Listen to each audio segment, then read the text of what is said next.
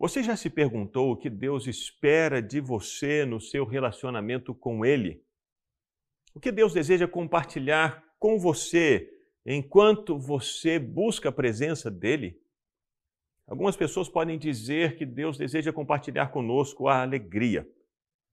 Isso é fato, a alegria é uma virtude que Deus nos dá, faz parte do fruto do Espírito Santo e certamente Deus deseja compartilhar conosco a alegria.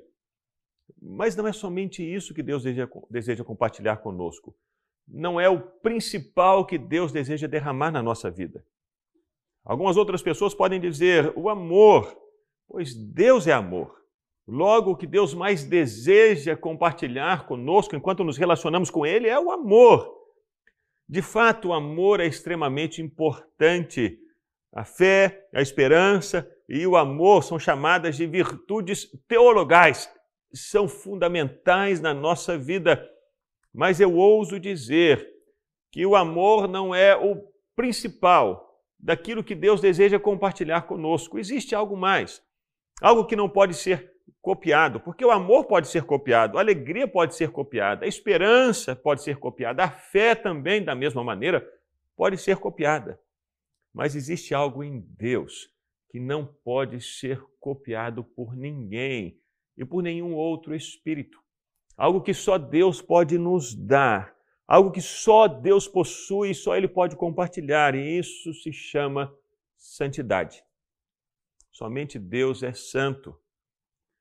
Os serafins, quando eles estão diante de Deus, eles não estão diante de Deus proclamando o amor de Deus, a alegria de Deus, a força de Deus, não. Eles proclamam a santidade de Deus. O que é que eles veem em Deus? Eles veem santidade. E por isso, de eternidade em eternidade, de eternidade a eternidade, eles proclamam santo, santo, santo. Essa é uma virtude que só Deus possui. E essa é a virtude que Deus deseja compartilhar conosco no nosso relacionamento com Ele. Ainda que Deus deseja nos dar tudo mais, o fruto do Espírito, como lemos em Gálatas, eh, ele é muito, muito importante, mas aquilo que só Deus possui é santidade. Portanto, você deve medir a sua vida não a partir do tanto de alegria, ou a partir do tanto de amor, ou a partir do tanto de fé, esperança, paciência, ainda que essas virtudes devam existir na sua vida. Sim, mas além dessas virtudes, a santidade deve ser uma marca na sua vida. Há muitos anos, a Ana gravou uma música com o título Exaltado em Santidade. É muito mais do que uma música, é uma oração. Eu quero convidar você a orar agora comigo essa oração ao Senhor, exaltado em santidade. De